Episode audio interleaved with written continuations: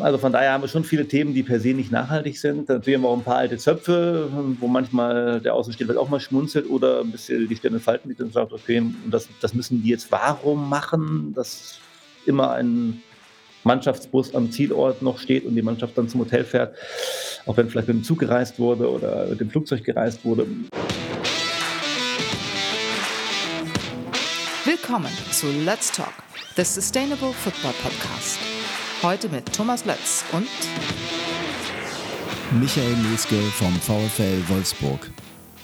Hallo und herzlich willkommen zu einer neuen Folge von Let's Talk, dem Sustainable Football Podcast. Heute bei uns zu Gast ist Michael Meske.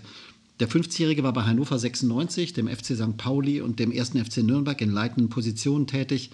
Seit November 2018 ist er Geschäftsführer des Fußball-Bundesligisten VfL Wolfsburg. Hallo Michael. Hallo Thomas. Michael, hat man als Vater von zwei Kindern grundsätzlich eigentlich eine größere Nähe zu nachhaltigen Fragestellungen? Das kann ich nur bejahen. Mag vorher meiner Oberflächlichkeit geschuldet gewesen sein, nein, weiß ich nicht genau, aber natürlich hat sich das Bewusstsein da schon ein Stück weit verändert. Ist natürlich jetzt auch mittlerweile ein anderer Zeitgeist. Also meine Kinder sind jetzt 15 und 12 und ich finde, da hat sich in den letzten 15 Jahren schon auch eine ganze Menge getan, wahrscheinlich parallel dazu, aber generell kann ich es nur bejahen. Kinder und damit dieses ultimative Gefühl, okay, das ist dann die nächste Generation, ähm, die prägen schon die Wahrnehmung von äh, verschiedenen Herausforderungen. Gar keine Frage. Dein Verein, der VfL Wolfsburg, ist mehrfach für seine Nachhaltigkeitsbemühungen ausgezeichnet, beziehungsweise in diversen Rankings als führend im deutschen Fußball, Profifußball bewertet worden. In eurem Nachhaltigkeitsbericht von 2020 schreibt ihr, ich zitiere, der VfL Wolfsburg übernimmt Verantwortung für die Auswirkungen seines Handelns auf Mensch und Umwelt, Corporate Social Responsibility, und hat Nachhaltigkeit fest in seinem Selbstverständnis verankert. National und, national und international möchte er hiermit eine führende Position im Profifußball einnehmen. Ist Nachhaltigkeit inzwischen möglicherweise sogar der wichtigste Marken- oder Unternehmenskern der VfL Wolfsburg GmbH oder geht das dann doch ein bisschen zu weit, weil übers Sportliche hinaus? Wahrscheinlich ginge das ein äh, Tick zu weit, wenngleich wir hier und da Diskussionen haben, wo wir schon uns diese Frage manchmal stellen. Nein, aber Spaß beiseite. Hm, Im Kern sind wir uns darüber im Klaren, dass wir ein Fußballverein sind, wenn auch im Rechtsformkleid einer GmbH. Aber wir wollen natürlich hier den Menschen spannenden Fußball bieten, weil wir an diese gesellschaftliche Kraft auch des Fußballs glauben. Das ist ja auch ein Stück weit die Volkswagen-Überzeugung, die auch zu diesem Engagement hier geführt hat und die uns natürlich auch viele Möglichkeiten gibt. Und ähm, da geht es im Kern erstmal darum, Menschen zu begeistern und zu inspirieren mit möglichst spannendem, attraktivem Fußball. In all seinen Facetten, Männer, Frauen, Jugend, äh, Breitensport bis hin zum äh, Champions League-Level im Idealfall natürlich. Äh, damit wollen wir Menschen eben für uns begeistern, aber für den Sport begeistern eben um dann auch diese gesellschaftliche Kraft des Ganzen nutzen zu können. Und ähm, die Frage von Nachhaltigkeit und welche Bedeutung spielt das eigentlich, äh, hat das eigentlich für uns, da muss man eher so sagen, dass wir für uns festgelegt haben, bei all dem, was wir machen, wollen wir eben nachhaltig und vielfältig agieren. Das ist eher die Frage des, wie setzen wir die Dinge um, wie hm, profilieren wir auch unser Kerngeschäft und so weiter. Welche Maßnahmen setzen wir vielleicht auch nicht um und welche wählen wir eben auch aus? Und da ist das Thema Vielfalt, das ist Thema Nachhaltigkeit vor allen Dingen eben äh, eine ganz, ganz wichtige Orientierung für uns. Deswegen prägt es die Organisation schon auch in weiten Teilen. Aber im Kern sind wir natürlich, sollten wir mindestens mal aufregende Fußballunterhaltung bieten für die Menschen. Das läuft ja im Moment so, ich sag mal, so ein bisschen so lala, würde man vielleicht sagen können. Ähm, Genau, wie ist das dann eben vor diesem, vor diesem, also Nachhaltigkeit oder die Nachhaltigkeitsthematik eben vor diesem, vor diesem Hintergrund des sportlichen Tagesgeschäfts zu bewerten? Ihr spielt mit eurer Männermannschaft bis dato wiederholt keine Saison, die dem Budget des Kaders und der individuellen Klasse der dort versammelten Spieler entspricht. Ich weiß, du zeichnest nicht für den, für den sportlichen ähm, Bereich verantwortlich, aber geraten an, an, angesichts dieses Herumdümpelns äh, in der, in der Männerfußball-Bundesliga mindestens dann clubintern nicht auch manchmal übergeordnete Fragestellungen, eben auch diese der Nachhaltigkeit, dann aus dem Fokus oder doch sehr stark in den Hintergrund? Also dominiert das Alltagsgeschäft Profifußball dann? In der Tat hast du recht, dass wir natürlich, ähm, nicht da sind, wo wir eigentlich sein wollen. Jetzt mit der Männermannschaft, mit der Frauenmannschaft sind wir sehr wohl da, deswegen da läuft das das halt ausgesprochen gut. Bei den Männern sind wir 'n Stück weit unterhalb der Erwartungen, ähm, holen jetzt sukzessive wieder 'n bisschen auf. Letzten 5 Spiele zumindest mal 8 Punkte, aber aber sei es mal drum, ich weiß ja, worauf du hinaus willst und, äh, kenne das Thema natürlich auch, äh, sehr gut. Ähm, allerdings spielt es beim VfL Wolfsburg zum Glück diesbezüglich jetzt, äh, nicht eine so große Rolle. Da haben wir eigentlich eher 'ne sehr klare Grundüberzeugung und haben natürlich vielleicht auch gegenüber vielen anderen Vereinen, auch organisationsbedingt hier dann 'ne andere strategische Laufruhe. Wenn wir uns für äh, entschließen, bestimmte Themen zu akzentuieren, dann sind wir da nicht so anfällig eigentlich im im Alltag des Tagesgeschäfts, wenn bestimmte andere Themen, grad vielleicht auch im Kerngeschäft, dann nicht so funktionieren. Aber ich kenne die Diskussion natürlich auch von anderen Vereinen, dass dann einfach schneller was ich auch verstehen kann, vielleicht so 'n Reflex, vielleicht auch dann 'ne Frage der Möglichkeiten und der Rahmenbedingungen, schneller mal gesagt wird: „Anscheinend haben wir nicht 'n ausreichenden Fokus auf das Kerngeschäft, also lass uns jetzt mal wieder stärker aufs Kerngeschäft konzentrieren, denn da läuft's ja irgendwie nicht so richtig.“ Das ist schnell mindestens mal 'n Reflex und bei manchen eben dann auch vielleicht auch an der Mangelung von budgetären Möglichkeiten und so fort, dann wirklich dann 'ne 'ne logische Konsequenz daraus, andere Dinge erst mal dann beiseite zu schieben und sich wieder verstärkt auf den Kern, äh, der Betätigung zu, äh, fokussieren. Und da haben wir schon bei uns die Möglichkeiten. Arbeitspflicht ist 'n ausgeprägter Bestandteil des Selbstverständnisses, ist natürlich nicht nur bei uns in der Fußballeinheit, generell bei Volkswagen meiner Meinung nach eben auch mittlerweile. Und, ähm, da sind wir einfach nicht so störanfällig und, ähm, haben einfach vielleicht auch weniger ist ja manchmal Fluch und Segen. Natürlich fehlt dir dann als VfL Wolfsburg auch so 'n bisschen die emotionale Kraft einer großen Masse von Hunderttausenden von Menschen, die hinter dir stehen und dieser Generation nur für diesen Verein hier irgendwie jubelnd den ganzen Tag da sind. Ähm, aber du hast natürlich dann wiederum 'n anderen Vorteil, dass du auch weniger störanfällig, wir mal, bist für verschiedene Meinungsströmungen. „Oh, jetzt waren sie da nicht mehr erfolgreich, jetzt sollten sie mal irgendwas anderes machen.“ Wenn wir weiter die Grundüberzeugung haben in der Führung der Organisation, dass der Weg der richtige ist, dann können wir ihn auch einfach weiter beschreiten und Und den und den und die, sagen wir mal, Nähe zum zum, ähm zum Automobilhersteller garantiert natürlich auch 'ne gewisse Stabilität einfach. Du hast es grad angesprochen, ähm, ihr habt jetzt nicht 'n Budgetproblem wie vielleicht andere Klubs das dann halt sozusagen, äh, ja, mit sich rumschleppen müssen oder besitzen. Natürlich müssen wir leider, müsste ich jetzt fast sagen, ähm, auch verstärkt auf das achten, was wir da wirtschaftlich anrichten, gar keine Frage. Also, auch da haben wir, äh, zunehmenden Erwartungsdruck und auch, äh, zunehmend weniger Gestaltungsspielräume, wenn's mal nicht läuft oder einfach ins Unermessliche Defizite produzieren oder, oder, oder.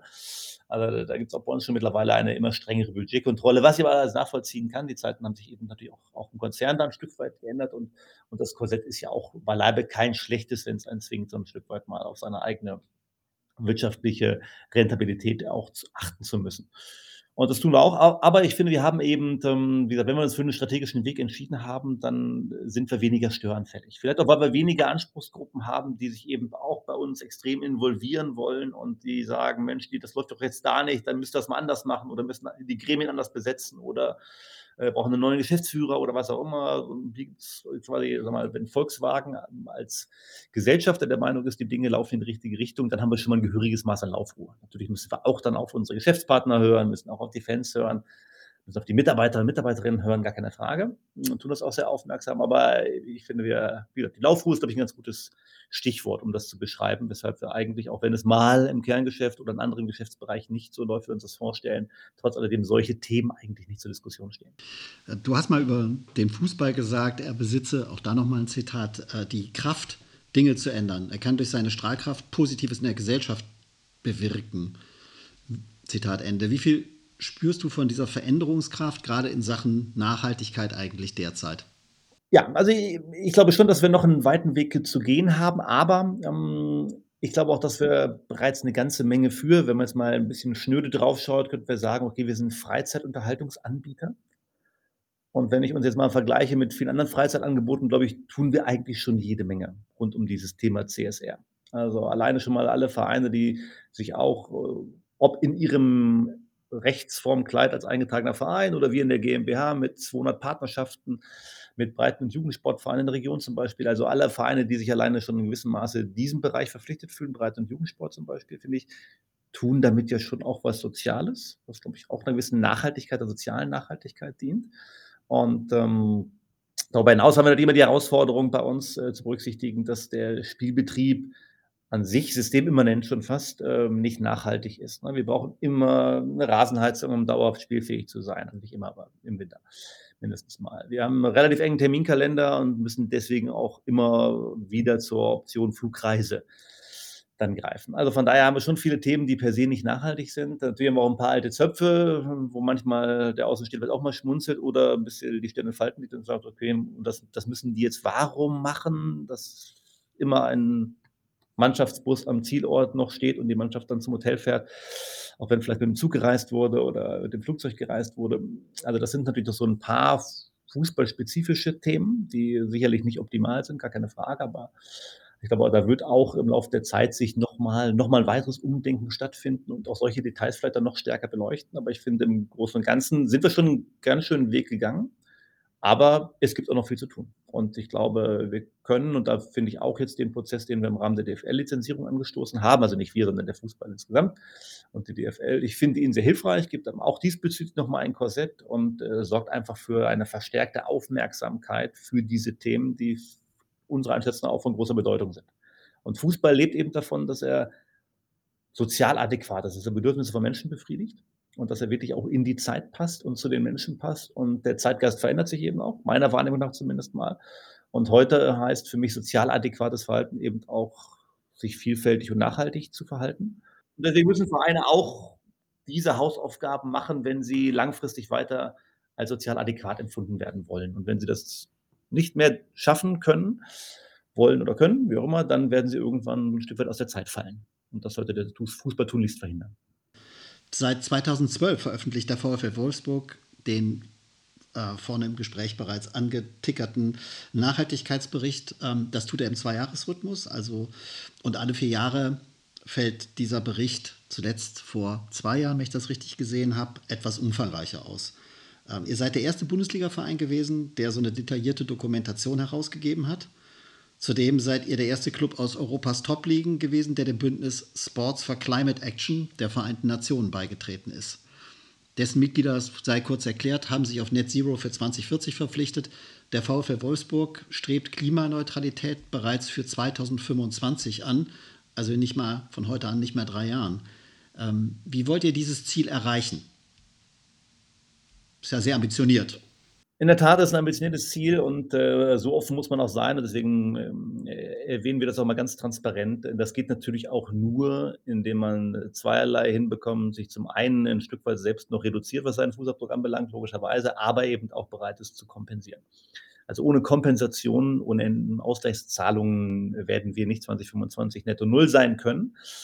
Und dann werde ich ja häufig immer damit konfrontiert mit der These, na, das ist ja eigentlich auch nur moderner Ablasshandel und wie ernsthaft seid ihr denn dann wirklich unterwegs? Und ich glaube, ja, das ist ein bisschen der fahle, schade Beigeschmack ja, des Themas. Auf der anderen Seite geschieht damit ja wirklich ultimativ auch was Gutes. Wir geben anderen Institutionen die Möglichkeit, sich damit nachhaltig zu betätigen deutlich nachhaltiger zu werden, indem wir ihnen die Budgets zum Beispiel geben für diese Kompensationszahlungen.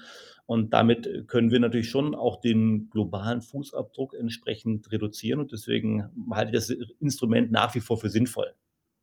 Aber äh, natürlich müssen wir dann wirklich mittel- bis langfristig in der Lage sein, diesen Anteil der Kompensation immer weiter zu reduzieren und die klassische Reduktion immer stärker in den Vordergrund unserer Aktivierungen, unserer Bemühungen zu stellen. Aber da bin ich äh, zuversichtlich, dass wir es hinbekommen. Natürlich muss man sagen, der größte Teil unserer Emissionen ist die Mobilität rund um die Spieltage, insbesondere auch die Fanmobilität.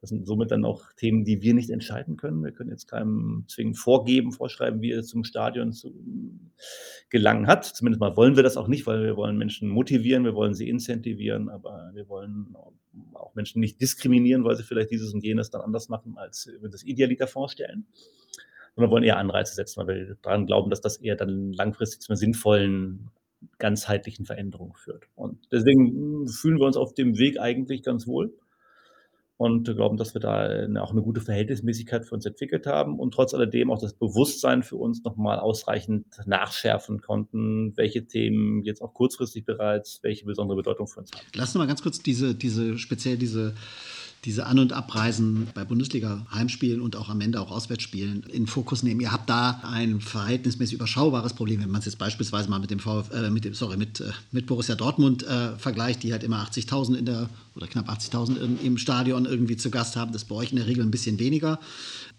Nichtsdestotrotz ist großes Problem, großer CO2-Fußabdruck. Ihr seid dazu natürlich auch noch ein bisschen in der Pflicht. Jetzt kann man sagen, okay, VW schwenkt auch sukzessive auf E-Mobilität um, aber ihr habt natürlich auch noch einen, ja, einen Mobilitätsanbieter im Hintergrund. Äh, ist das Segen und Flug zugleich? Was gibt es da für Konzepte, um eben die Emissionen rund um An- und Abreise zu, zu reduzieren? Natürlich äh, versuchen wir zum einen das Bewusstsein äh, der Menschen noch zu schärfen und äh, eben die vielfältigen Möglichkeiten der alternativen, ähm, CO2-neutraleren Anreise auch in den Vordergrund zu stellen, siehe E-Mobilität, äh, siehe E-Bikes, siehe das klassische Fahrrad, siehe ÖPNV. Und äh, diese Themen, deswegen haben wir zum Beispiel zuletzt jetzt gerade gehabt, den Klimaspieltag, äh, wo wir die verschiedenste Maßnahmen dann auch bis hin zum Fahrradcheck und die Mannschaft fährt mal mit dem E-Bus, kann man sagen, soll sie doch immer machen, geht leider noch nicht, weil wir nicht den Mannschaftsbus in der Ausstattung haben, die wir auch für den Sport unserer Einschätzung nach doch noch brauchen, um, um äh, zwingend immer mit dem E-Bus fahren zu können. Aber wir wollen zumindest mal Themen auch symbolisieren und akzentuieren wiederum. Und natürlich aber auch dauerhafte Angebote machen, wie eben äh, E-Bike-Ladestationen, äh, Pkw-Ladeinfrastruktur, um es einfach den Menschen so leicht wie möglich zu machen, uns hier dann schon mal per Elektromobilität auch zu nutzen. Zumindest die, die jetzt bereit sind, bereits diese Form der äh, Mobilität auch zu wählen für sich. Die sollen bei uns dann in der Tat eher Vorteile als Nachteile vorfinden. Und das ist so, so eine, eine Möglichkeit. Dann spüren wir natürlich schon hier dann eine große Veränderungsbereitschaft der Menschen in Wolfsburg und um Wolfsburg herum, auch geprägt, glaube ich, durch die Transformation bei Volkswagen selbst dass da der Anteil der E-Autos schon höher ist als im Bundesschnitt. Deswegen sind wir eigentlich zuversichtlich, dass es dazu quasi parallel hier auch eben einen Zeitgeistwandel, auch äh, vielleicht sogar noch schnelleren Zeitgeistwandel in Wolfsburg geben wird als im Bundesschnitt und wir deswegen vielleicht diese Frage der von uns nicht jetzt direkt zu verantwortenden äh, Fan-Emissionen äh, noch schneller in den Griff bekommen, als das vielleicht manche andere Standorte hinbekommen. Aber trotzdem, glaube ich, ist es eben wichtig, immer wieder Optionen aufzuzeigen, äh, die Themen kommunikativ auch in den Vordergrund zu stellen, um den Menschen wirklich äh, damit immer wieder nahezubringen, hey, es ist relativ einfach, wir können das hinkriegen. Wir sind in einer ländlichen Region, es ist nicht ganz so einfach mit dem ÖPNV. Ja, ja, eben.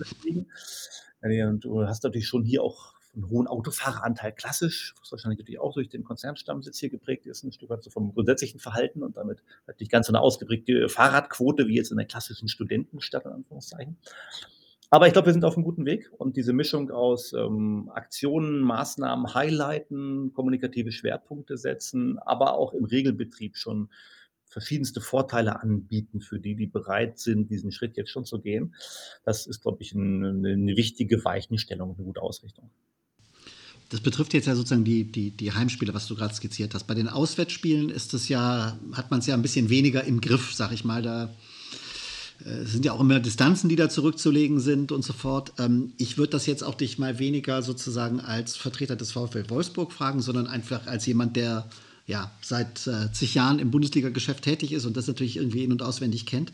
Was kann man denn da eigentlich machen, um das, um das äh, in den, äh, stärker in den, in den Griff zu bekommen? Also was sind das für Konzepte? Auswärts könnte man zum Beispiel sowas wie Auswärtstickets nur noch in Kombination mit einem kostenfreien, vergünstigsten Bahnticket, also Bundesbahn meine ich jetzt zum Beispiel, anbieten. Was siehst du da für Möglichkeiten, für Spielräume, die der deutsche Fußball, der deutsche Profifußball ich glaube, das Kombi-Ticket wäre wahrscheinlich das zentrale Instrument, um hier wirklich Bewegung in die richtige Richtung hinzubekommen. Dass man äh, wirklich sagt, pass auf, äh, du hast jetzt bereits mit dem Kauf deines Tickets eine Vorteilsoption auf eine vergünstigte, komfortable Anreise mit der Bahn, um einfach quasi den, den öffentlichen äh, Verkehr dann auch entsprechend nutzen zu können und vom Privat-Pkw dann Abstand nehmen zu können in dieser Form. Ähm, vieles weitere fällt mir offen gestanden da auch nicht ein, außer eben diese Kombi-Ticket-Optionalität. Die Hardcore-Variante wäre natürlich zu sagen, wir streichen Auswärtsfahrten. Heimspiele finden nur noch vor Heimpublikum oder irgendwelchen sich reinschmuggelnden Fans, äh, Auswärtsfans statt. Und dann hätte man auch vielleicht sozusagen das Gewaltproblem, kriegt man jetzt vielleicht bei einem, wie hier in Hamburg jetzt bei einem Derby zwischen St. Pauli und dem HSV dann nicht so hin, aber sagen wir mal, Schalke Dortmund wäre dann vielleicht, äh, ja, gewaltfreier. In Teilen. Eine Option oder denkst du, das geht nicht? Ja, ich, ich tät mich schwer damit. Mir schien es schon, ich weiß, für den, der so ein bisschen distanziert auf den Fußball schaut, der wird sagen, was hat er denn jetzt für ein Problem damit? Mir erscheint es schon eher ein unverhältnismäßiger Eingriff zu sein. Jetzt bin ich generell auch kein Freund zu sagen, hey, du kannst hier nur noch mit dem E-Auto oder mit dem ÖPNV vorfahren. Es gibt keine Parkplätze mehr für Verbrennungsmotoren oder ähnliches.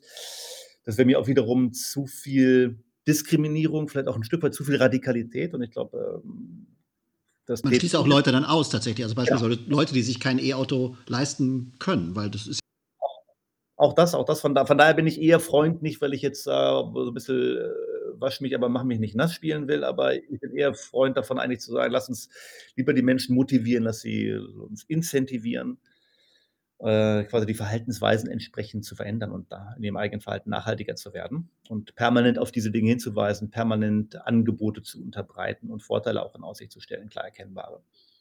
Das ist jetzt eher ein Weg, der mir persönlich naheliegt, glaube ich, auch eher ein Weg, der für einen Verein wie den VfL Wolfsburg äh, ein richtiger sein kann, der vielleicht jetzt auch nicht die Radikalität von anderen Vereinen hat, die vielleicht sagen, in ihrer Profilierung noch viel spitzer sind, damit das vielleicht auch einfacher umsetzen können, ohne da inkonsistent zu werden. Ich glaube, welche, welche Vereine fallen dir da jetzt so ein? Also wer, wer ist da radikaler unterwegs als der VfL Wolfsburg?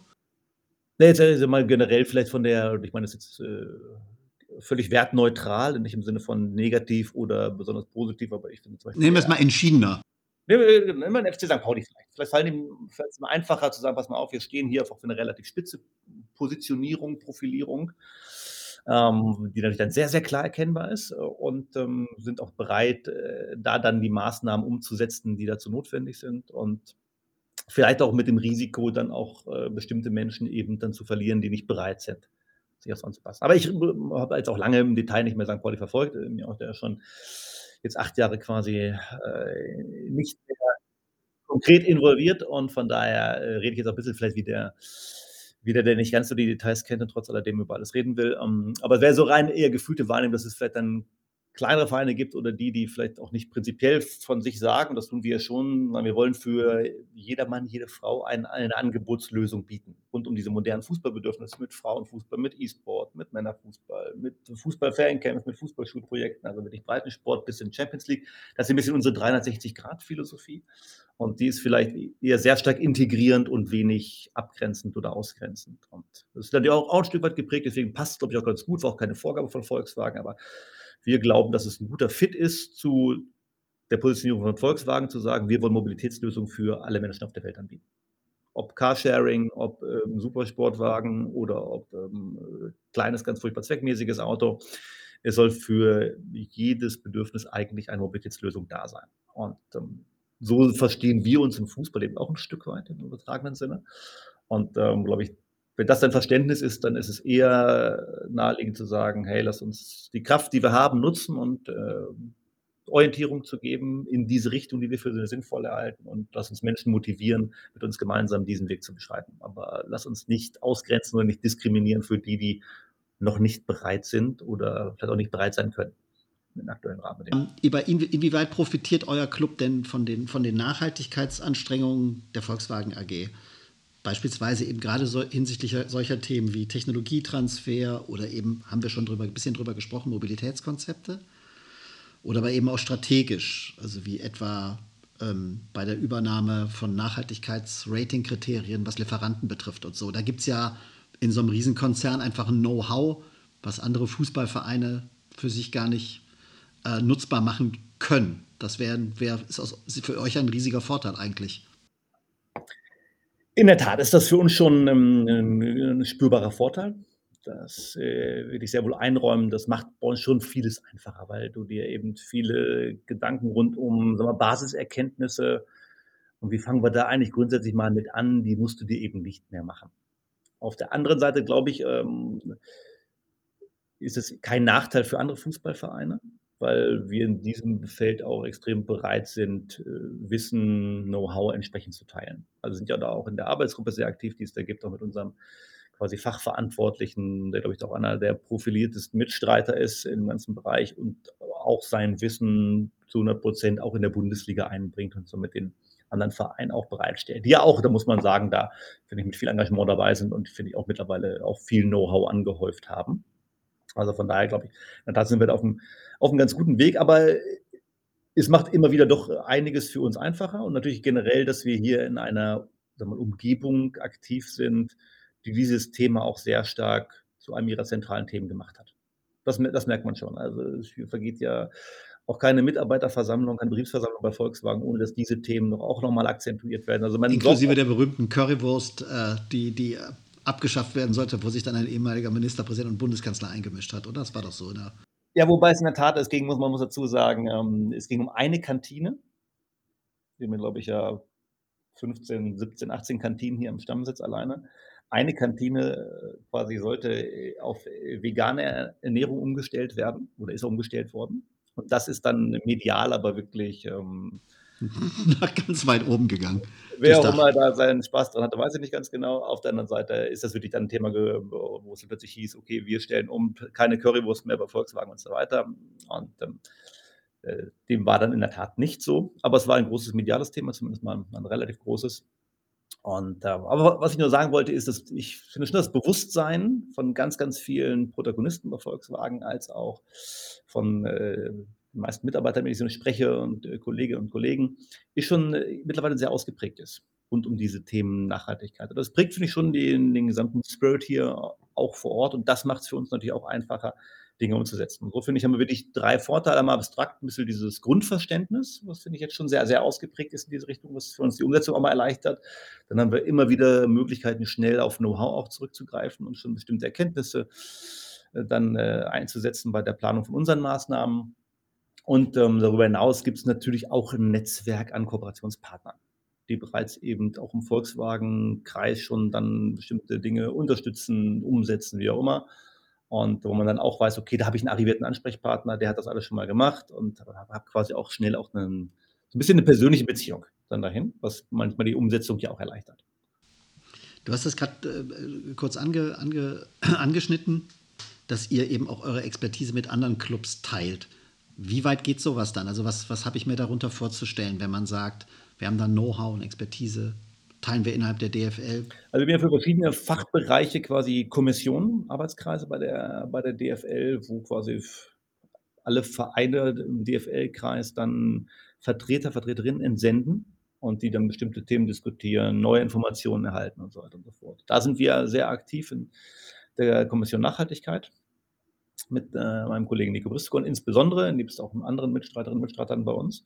Und ähm, deswegen, wenn uns ein Verein anfragt und hätte gerne Informationen zu diesem und jenem, was wir vielleicht gerade planen oder schon umgesetzt haben, dann geben wir dazu auch bereitwillig Auskunft, sowohl in diesem Arbeitskreis der Kommission als auch darüber hinaus natürlich dann auch im bilateralen Austausch. Also wir sind diesbezüglich immer offen, glauben, ja, im schlimmsten Falle kannst du ein bisschen an Alleinstellung verlieren, aber sind auch überzeugt davon, dass es unterm Strich dem gesamten Thema Fußball und seiner gesellschaftlichen Relevanz entsprechend weiterhelfen kann und dass wir uns deswegen auch langfristig ins eigene Fleisch schneiden, wenn wir sagen, nee, wir wollen jetzt lieber die tolle Nummer 1 sein in einem kleinen Teich und dann sind wir lieber im großen Teich unterwegs und werden da weiter, glaube ich, auch dann eben einer der Protagonisten in diesem Bereich sein, aufgrund auch der angesprochenen Möglichkeiten.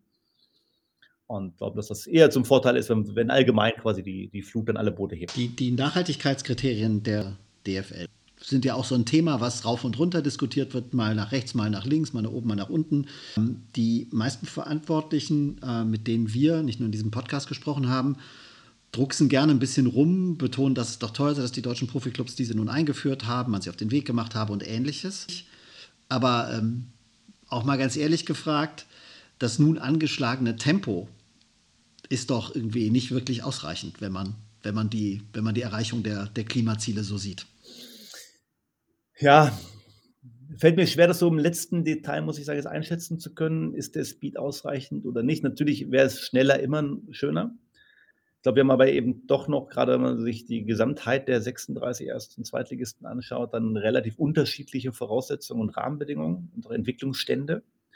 Und dann wäre es wahrscheinlich, das war auch mal ein Gegenstand von vielen Diskussionen dazu bei der Entwicklung dieses, dieses Konzeptes und dieser Vorgaben, was ist denn dann eigentlich der gemeinsame Nenner? Was können wir da auch realistischerweise von den Vereinen, die vielleicht noch nicht ganz so weit sind in dem Thema, in den nächsten Jahren erwarten, ohne sie auch komplett abzuhängen?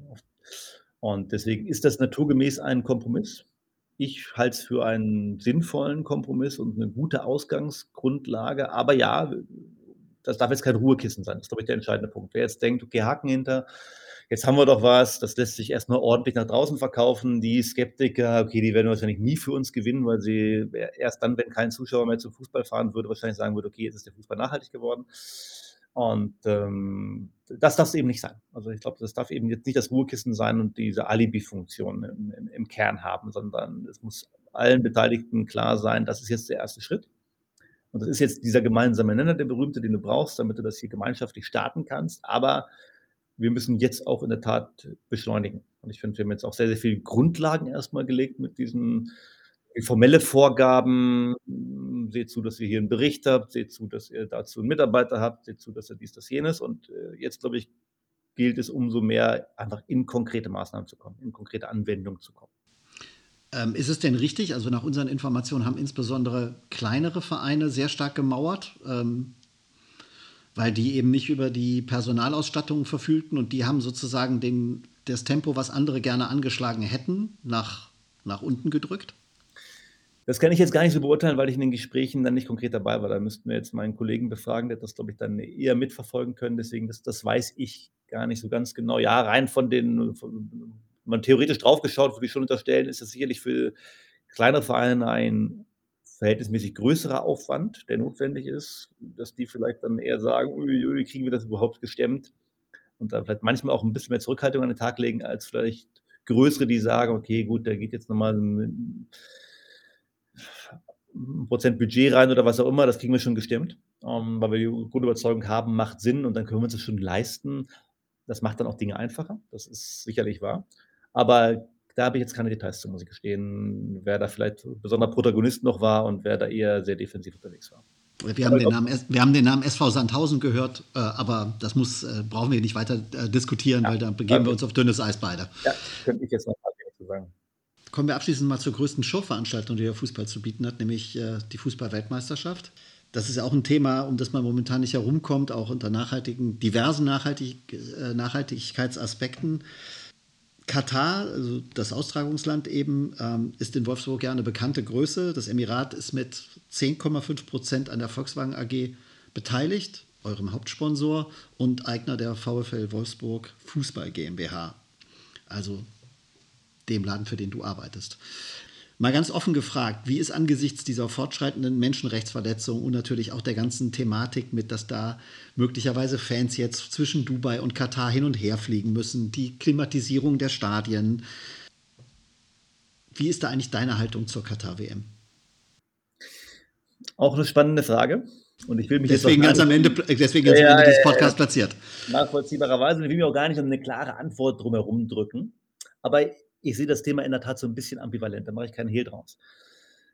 Also zum einen finde ich ja ähm, die spannende Frage, wo gehört der Fußball hin? Wo sollen diese großen Turniere stattfinden, die natürlich in besonderem Maße Aufmerksamkeit auch bringen und natürlich auch, auch einen Sog auslösen können, also auch einen konstruktiven Sog auslösen können. Ähm, wenn ich jetzt sage, pass mal, wir, eigentlich wollen wir nicht, dass da noch groß neue Stadien erbaut werden, ähm, dann bleibt ja fast nur die Lösung, ich spiele immer nur in den etablierten Fußballregionen ob wir damit global dem Fußball helfen und bestmöglich diese gesellschaftliche Kraft, von der ich schon überzeugt bin, dann in die Umsetzung bekommen, bezweifle ich auch wiederum. Von daher, glaube ich, musst du ein Stück weit Neuland betreten.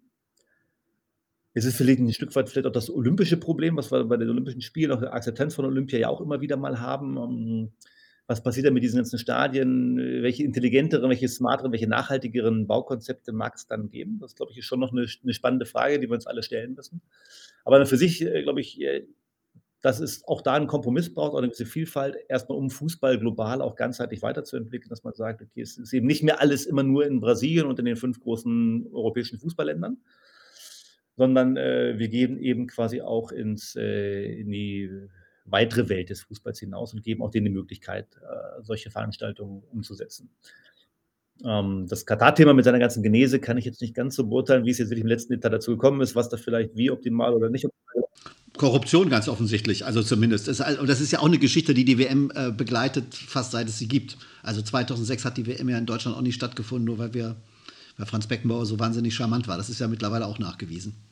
Trotz alledem, äh, da will ich jetzt nicht sein, der alles äh, kleinredet, äh, fand ich, war es eine beeindruckende Veranstaltung, die, glaube ich, auch eine große gesellschaftliche Kraft aufgezeigt hat und wo ich auch wirklich froh und dankbar bin, das hier miterleben ich wollte, ich wollte nur Katar mit dem ja. Korruptionsthema ja, nicht alleine stehen lassen. Gar gar keine Frage. Ich glaube natürlich, die Korruption gehört leider, wie vieles andere an Fehlverhalten, zum Menschen und zur Gesellschaft in vielen Fällen immer, immer noch mit dazu.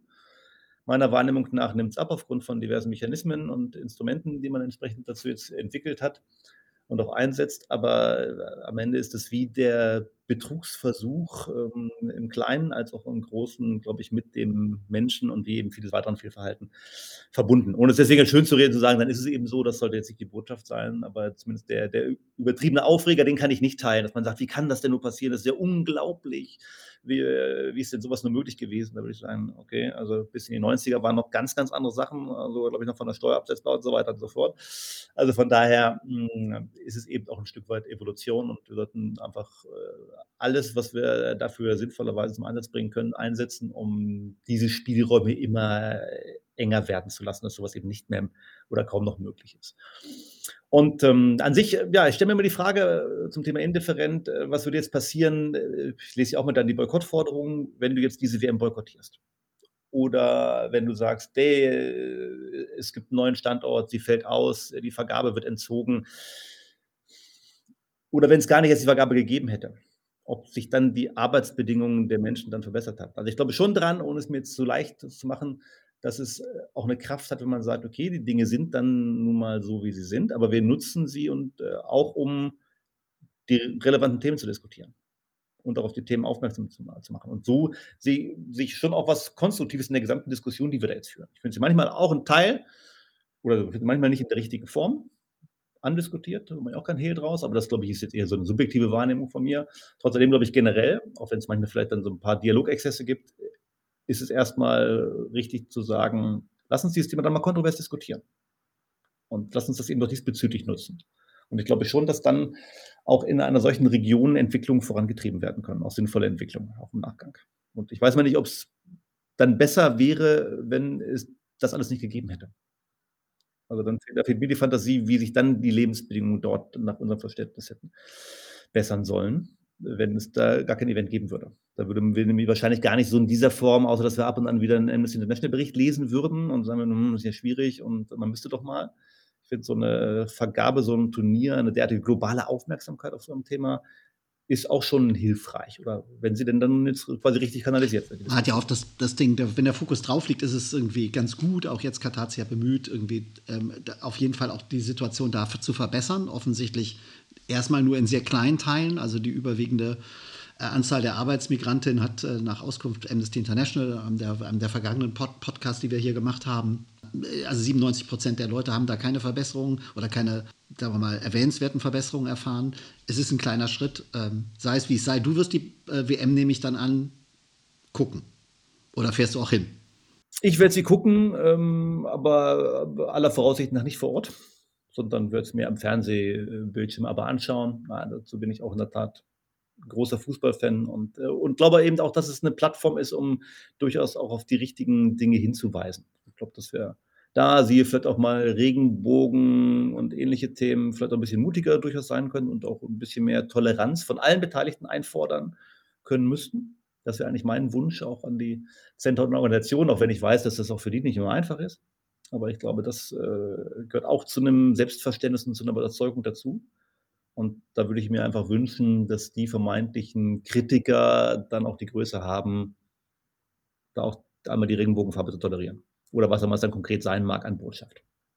Und dann glaube ich, in der Tat äh, kann es auch was, was Gutes darin geben, was auch nachhaltig hilft, Lebensbedingungen zu verändern. Und was wir da abschließen einmal, da will ich jetzt auch gar nicht die, die, die Kritiker so in dem üblichen Duktus festnageln von solchen Veranstaltungen, aber manchmal erscheint mir der Blick auf äh, solche Regionen auch ein bisschen überheblich von unserer Perspektive aus. Im Sinne von, naja, guck mal, wo wir stehen, was wir für den Entwicklungsstand haben und wie kann man denn überhaupt nur noch so agieren, wie da ja agiert wird. Ähm, denn bei uns sind ja viele Dinge eben auch nicht vom Himmel gefallen. und haben sich auch nicht in 10, 20, 30, 40 Jahren evolutionär entwickelt, sondern haben einfach längere Zeit gebraucht. Will ich diesbezüglich auf die Bremse treten oder nicht immer nur Verständnis haben für alles auf der Welt, aber ich glaube, das ist ein Aspekt, den man manchmal sich auch vor Augen führen muss, dass eben die Schritte da einem sehr langsam vorkommen mögen, aber sie vielleicht bei uns zu einer vergangenen Zeit auch nicht viel schneller waren. Auch wenn das andere Zeiten waren und Dinge mittlerweile schneller umgesetzt werden könnten. Das ist wahrscheinlich auch so. Michael, vielen Dank für das Gespräch. Sehr gerne. Danke dir auch. Das war Let's Talk, the Sustainable Football Podcast.